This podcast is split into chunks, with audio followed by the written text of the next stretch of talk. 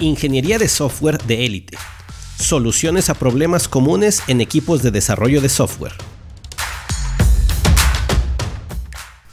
Hoy presentamos 5 elementos para una retrospectiva de alto valor. Las retrospectivas son reuniones periódicas de reflexión en los equipos, que duran entre 50 y 60 minutos.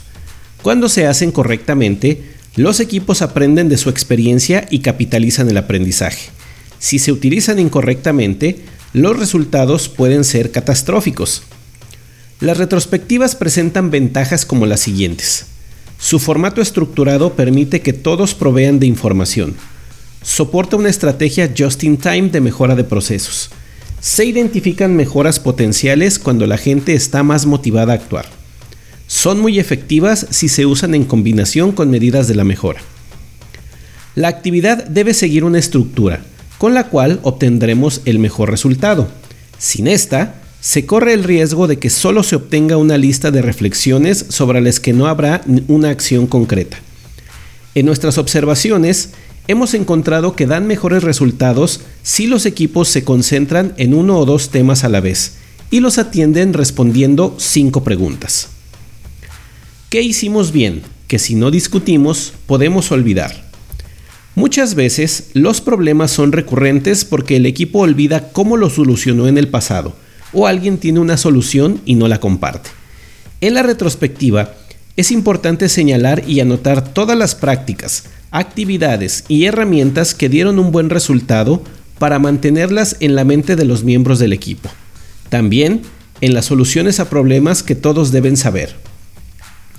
Después de identificar las prácticas que funcionan, se deben establecer acciones tales como incorporar las prácticas y actividades en la definición de la forma de trabajo, modificar los procesos que lo requieren y crear nuevos si es necesario, actualizar la base de conocimientos con una descripción de un problema y su solución. ¿Qué aprendimos? Los buenos resultados, los fracasos, la camaradería y el conflicto generan aprendizajes. Es importante que el equipo reconozca lo que aprendió durante el periodo en revisión, lo incorpore a su saber y lo use para beneficio futuro. En este aspecto, debemos señalar los aprendizajes en las actividades disciplinares, como el haber aprendido a usar una herramienta, un lenguaje de programación o un documento. También es importante mencionar cosas como cómo aprendieron a convivir como grupo, si alguien tiene cierto carácter o si algunas palabras tienen un efecto positivo o negativo. ¿Qué pasa cuando experimentan o son omisos? ¿Cómo perciben y entienden los conflictos? ¿En qué podemos mejorar?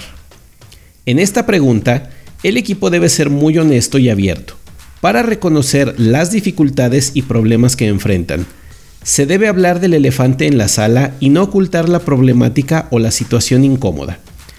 El equipo se concentrará en encontrar las causas de la problemática y debe abstenerse de buscar culpables. ¿Qué tenemos que hacer diferente la siguiente vez?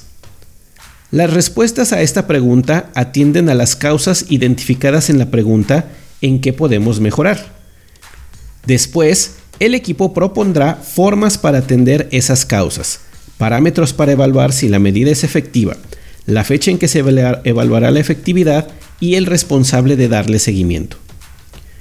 ¿Qué aspectos aún nos causan ruido?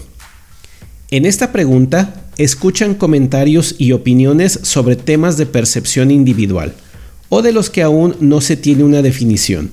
Todavía no son un problema, se perciben como riesgo o son una duda general. Es de suma importancia dejar que la gente se exprese libremente en este momento, sin inhibir a las personas ni atacar lo dicho. Si algo está incomodando a alguien de algún modo, se debe expresar y anotar. La lista de elementos que causan ruidos se revisará periódicamente para evaluar cuáles son mejoras, se resolvieron las dudas o es necesario actuar de alguna manera. Consideraciones. Algunos equipos incluyen también cuestiones como identificar cosas que disfrutan de su trabajo, cosas frustrantes y sugerencias de cosas que deberían considerar probar.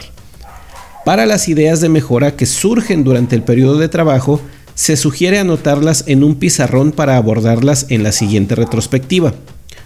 Las retrospectivas deben mantenerse constructivas en el interés de mantener el optimismo dentro del equipo.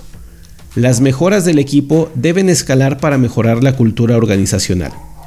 Un equipo saludable mantiene la siguiente directiva en sus retrospectivas. Sin importar lo que descubramos, entendemos y realmente creemos que todos hicieron el mejor trabajo posible, dado sus conocimientos y habilidades, los recursos disponibles y la situación entre manos. Nos vemos en la siguiente entrega.